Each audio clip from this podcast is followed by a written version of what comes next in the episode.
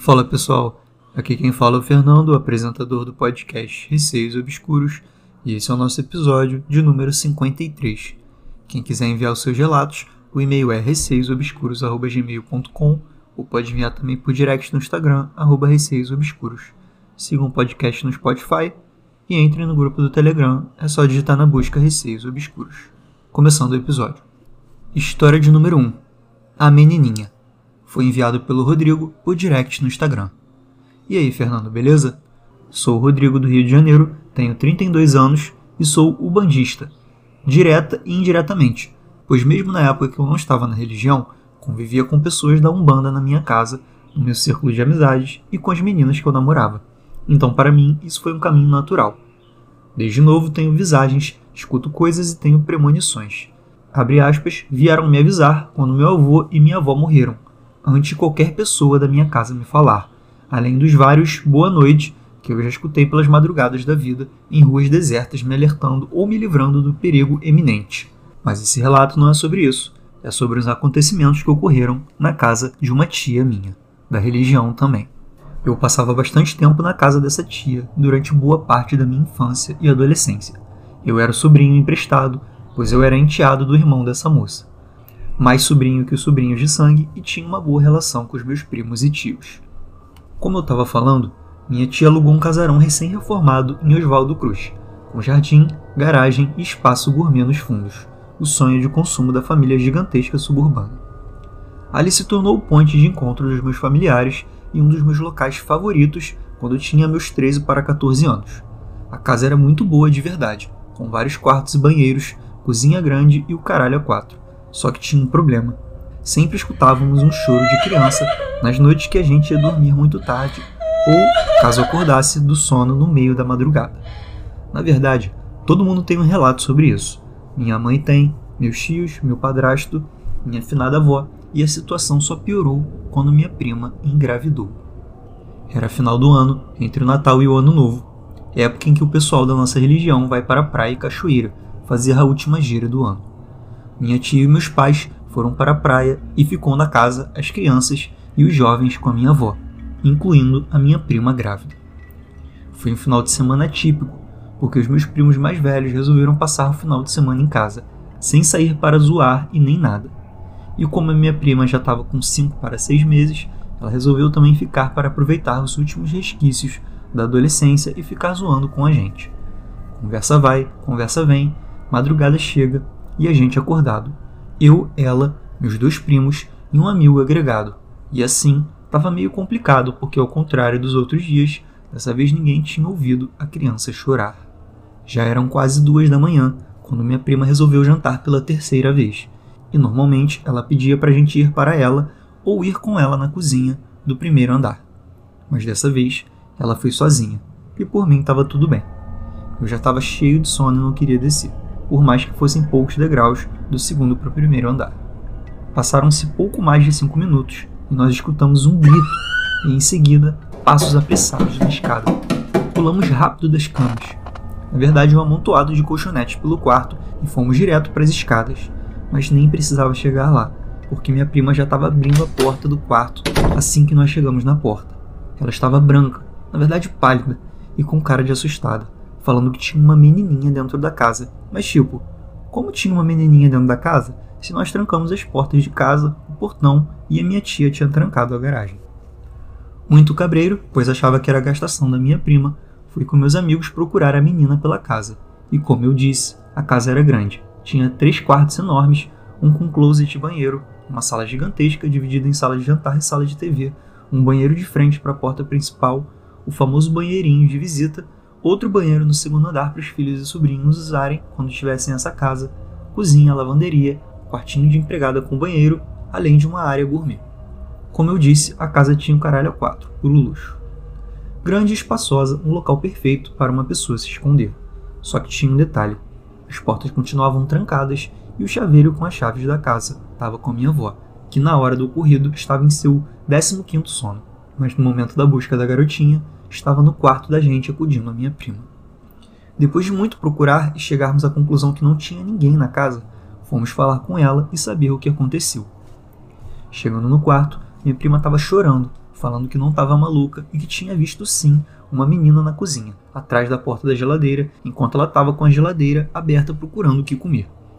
Para ser mais claro, ela falou que assim que fechou a porta da geladeira, ela olhou para baixo e viu uma menininha de uns 6 anos, loira e de vestido florido, desses que a gente bota em crianças pequenas quando vai levar para a festa e em eventos especiais. Segundo ela, no momento que ela viu a menininha, ela largou a panela de feijão no chão e correu para o quarto para buscar a ajuda da gente. Eu não levei muito a sério, pois achei que era uma pegadinha da minha prima, mesmo ela estando assustada e chorando muito. Eu estava mais preocupado com a panela de feijão e a sujeira na cozinha. Minha avó, depois de acalmar, começou a rezar o credo e pediu para as crianças se acalmarem, pois aquela não era a hora para brincar. Após isso, de limparmos a sujeira da cozinha, fomos dormir. Sinceramente, nessa época eu estava meio cético, não querendo acreditar em nada, mesmo vendo, ouvindo e sentindo tudo. Na verdade, eu entrei numa de gastar a minha prima e falar que estava querendo ver a menininha também, e isso e aquilo, completamente sem noção, como qualquer adolescente idiota e metaleiro. Passaram-se dias e eu com a mesma brincadeira, com a mesma piadinha, até uma semana depois. Bem depois do ano novo, a menininha apareceu para mim. Eu lembro como se fosse hoje. Tava eu, meu primo e uns dois colegas de rua jogando War na entrada da casa. Eu acho que não expliquei como era a entrada. Tem o portão de entrada e do lado a entrada da garagem, um caminho que leva do portão para a porta de casa. Do lado esquerdo fica a garagem e do lado direito ficava um jardim. O espaço entre a garagem e a porta de casa era barra é livre, e ali, naquele espaço, resolvemos montar nossa mesa de ferro para jogar um warzinho de leve. Jogo vai, jogo vem, começamos a contar causos, até que o meu primo lançou corrido com a sua irmã.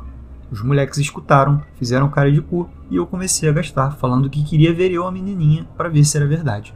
Todos riem, passa um tempo, o assunto muda e eu resolvo olhar para o jardim, como quem olha para a janela do ônibus para pensar na vida. Eu olhei para o jardim para pensar no jogo e nisso vejo a menina, loira, sentada de vestido e com cara de choro. Mano, não foi um vulto, não foi coisa da minha cabeça. Era ela, eu a vi, assim como ela me viu. Ela me olhou no fundo dos olhos, as lágrimas escorriam. Senti como se sua tristeza tocasse a minha alma. Pulei na hora berrando, falando que eu a vi, ao vivo e a cores. Entrei para dentro de casa, chamei todo mundo e quando o povo veio, não tinha ninguém no jardim. Na garagem, só os meninos, a mesa e o jogo. Todo mundo com cara de assustado, mesmo só eu tendo visto. Parece que o susto foi coletivo. Não tinha mais clima para jogo, não tinha mais clima para nada. Os moleques foram embora, eu ajudei meu primo a guardar as coisas e entramos. Não era nem cinco da tarde e nós já estávamos dentro de casa, todo mundo com o cu na mão. Esperamos a minha tia chegar para contar o ocorrido. Ela chegou, contamos e ela desdenhou, falando que era coisa da nossa cabeça. Minha avó já veio com um papo de que, de tanto eu desejar ver a menina, ela resolveu aparecer para mim e que era para eu aprender a respeitar os mortos e os desencarnados, esse tipo de coisa que vó fala. Ela rezou mais um credo junto com uma Ave Maria, pedindo mais uma vez para as crianças se acalmarem, que aquela não era a hora de criança estar brincando.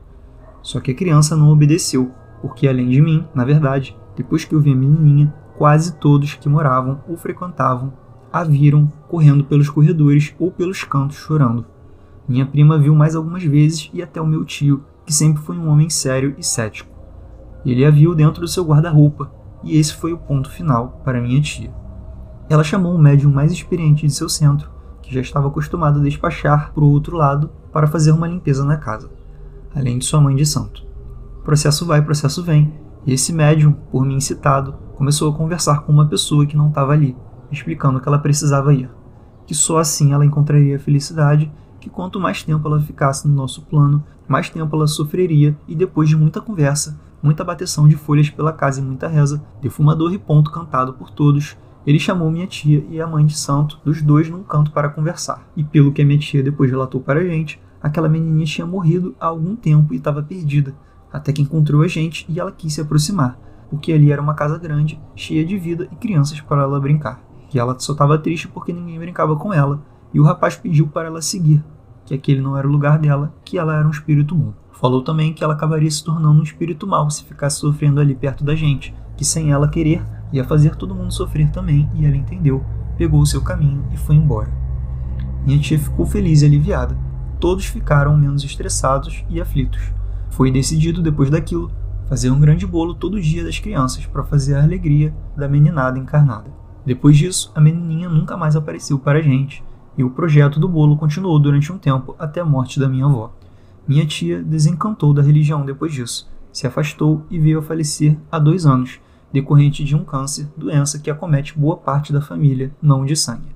Esse é o meu relato. Espero que você tenha gostado e desculpa eu tê-lo feito tão longo. Um abraço e até.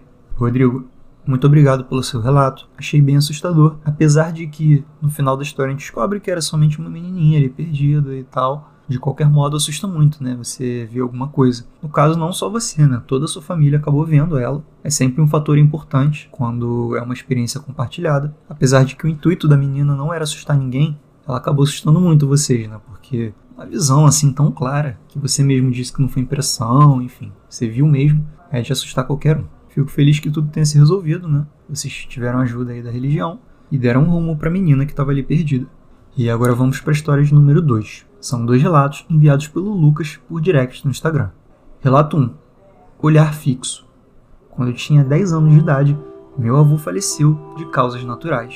Minha família sempre dizia que eu era muito sensitivo quando eu era pequeno e até hoje. Enfim, eu costumava dormir na sala da minha casa, porque eu assistia filmes e dormia lá mesmo. Na semana em que meu avô faleceu, eu vi uma pessoa no canto da sala, toda de branco, com um olhar fixo em mim. E eu não sei porquê, mas eu nunca tive medo daquilo. E eu já sabia que era meu avô que se foi. Hoje, com 19 anos, eu ainda o vejo. Não com a frequência, mas eu sei que ele sempre me olha e me cuida. Para provar que eu não estava louco, minha avó, que eu nunca falei nada sobre isso para ela, eu estava lá e ela pegou a minha mão e disse as seguintes palavras: Ele está cuidando bem de você? e eu me assustei com isso. Daí ela me disse que meu avô visitou ela e disse que me cuida desde que ele se foi. Relato número 2: Vulto Branco. Outro relato que eu tenho é um que aconteceu na fazenda de meu pai. Uma noite, quando nosso funcionário da fazenda estava doente, ele se internou no hospital e eu fui passar a noite lá para cuidar da casa. Fui eu e a minha irmã passar a noite. Ouvimos alguns barulhos estranhos do lado de fora. Os cachorros latiam que nem loucos. Eu fui olhar pela janela eu vi um vulto branco passando bem rápido ao fundo, quando de repente ouvi alto e claro o meu nome. Minha irmã também ouviu, e do nada vejo uma pessoa no meio do campo, a uns 20 metros da janela que eu olhava. Eu sabia que aquilo era um espírito. Eu respirei fundo e prestei atenção. E era uma mulher conhecida. Ela havia falecido na fazenda ao lado e eu era bem chegado a ela. Eu me acalmei, olhei para ela e pedi para ir embora, que aqui não era o lugar dela estar. Ela tomou um rumo pela estrada e nunca mais a vi. Eu e minha irmã nunca contamos isso a ninguém. Seriam esses meus relatos. Eu amo muito seu podcast no Spotify e um adendo à minha primeira história. Não foi um sonho quando vi meu avô, pois lembro que não consegui mais dormir. Lucas, primeiramente, um salve para você, muito obrigado por enviar os dois relatos. Sobre o seu primeiro relato, é bem comum a gente ver relatos aqui no podcast sobre avós assim que voltaram para ver os netos. E por mais assustador que isso seja ali no momento que você esteja vendo, pelo menos são seus avós, assim, não te querem mal, sabe? E no relato de número 2, essa aparição também pareceu ser mais assustadora, né? Pelos barulhos estranhos e cachorros latindo. Mas assim como no relato número 1, um, também era uma pessoa conhecida e que você disse que era próxima a ela, né? Pelo que eu entendi. E agora vamos para a história de número 3. São dois relatos enviados pela Amanda por direct no Instagram. E ela disse assim: Mais um relato. Esse aconteceu com a minha irmã e é bem curtinho. Relato número 1. O Homem Misterioso. Ela e minha mãe trabalhavam numa açaíteria numa cidade no interior de São Paulo. Não citarei nomes. Minha irmã estava do lado de fora da açaíteria, onde ficavam as cadeiras na calçada, e viu quando minha mãe estava chegando para trabalhar, indo direto para a cozinha do estabelecimento. Até aí tranquilo, tudo normal na rotina, exceto que minha mãe não estava sozinha. Minha irmã viu um homem que entrou com ela no estabelecimento. Confusa, minha irmã foi logo atrás para saber quem era essa outra pessoa. Chegou à cozinha, entre parênteses, a cozinha não tinha saída para fundo, é bem pequena mesmo, e só estava minha mãe. Minha irmã perguntou: Mãe, quem era aquele homem que estava com você?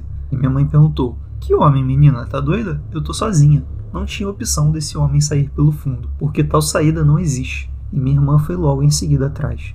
Caso ele tivesse saído, teria que ter passado por ela. Não foi uma impressão, ela realmente viu alguém acompanhando minha mãe mas minha mãe não o viu em momento algum. E ficou por isso mesmo.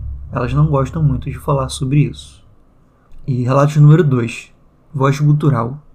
Esse relato aconteceu quando eu era bem criança. mas devido à gravidade do mesmo, é bem vívido na minha mente. E minhas outras irmãs mais velhas, 2 e 8 anos de diferença, vivenciaram junto comigo isso. Essa memória começa com meu pai, uma certa hora da noite, não tenho certeza da hora, mas era cedo ainda, nos colocava no quarto e dizia: tranca a porta por dentro e põe a cômoda na frente da porta.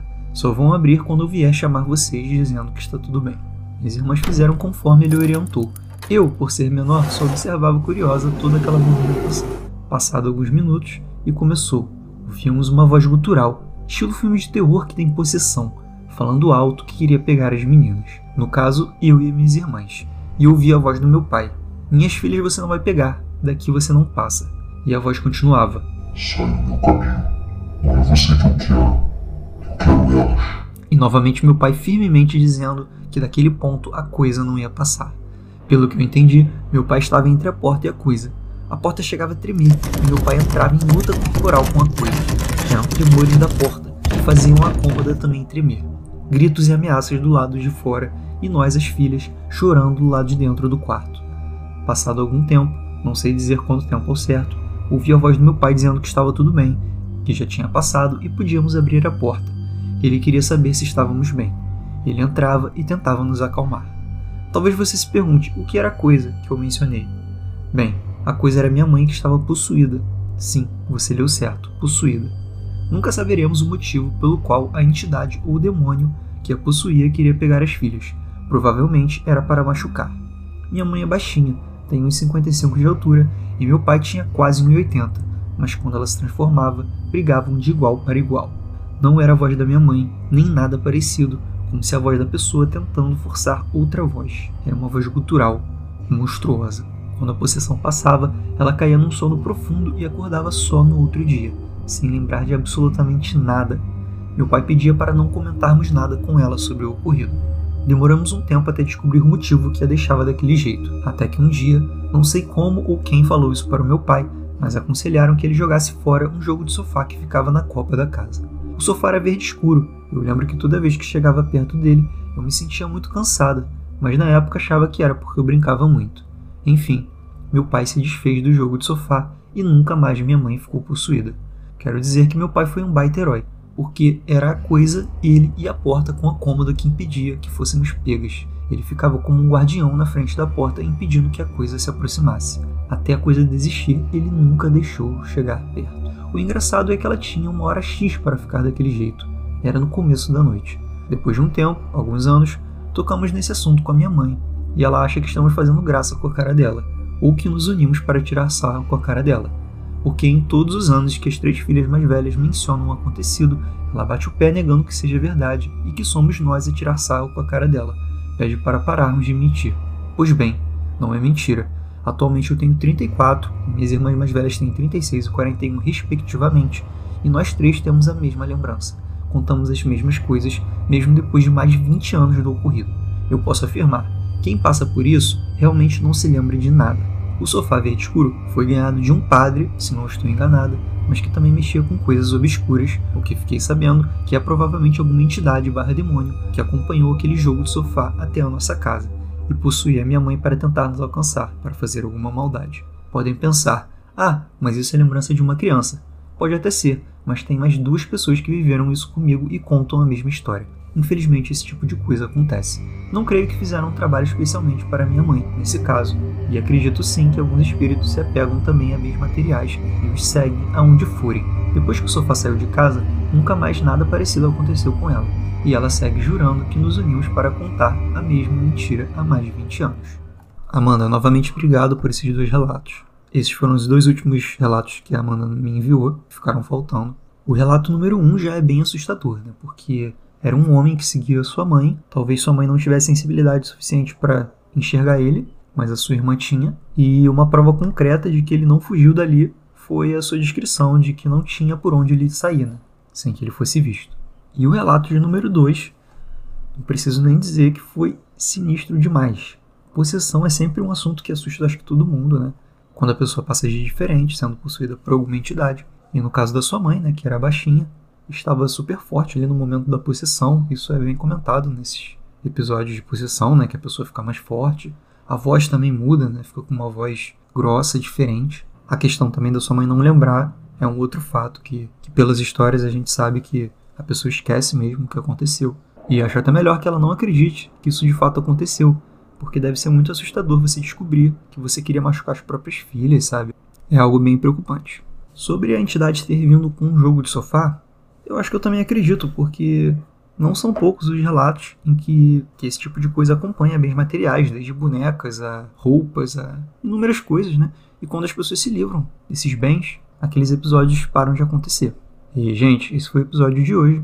Espero que tenham curtido. Não se esqueçam de enviar seus relatos por e-mail receiosobscuros.gmail.com ou por direct no Instagram, arroba receiosobscuros. Um beijo a todos e até o próximo episódio.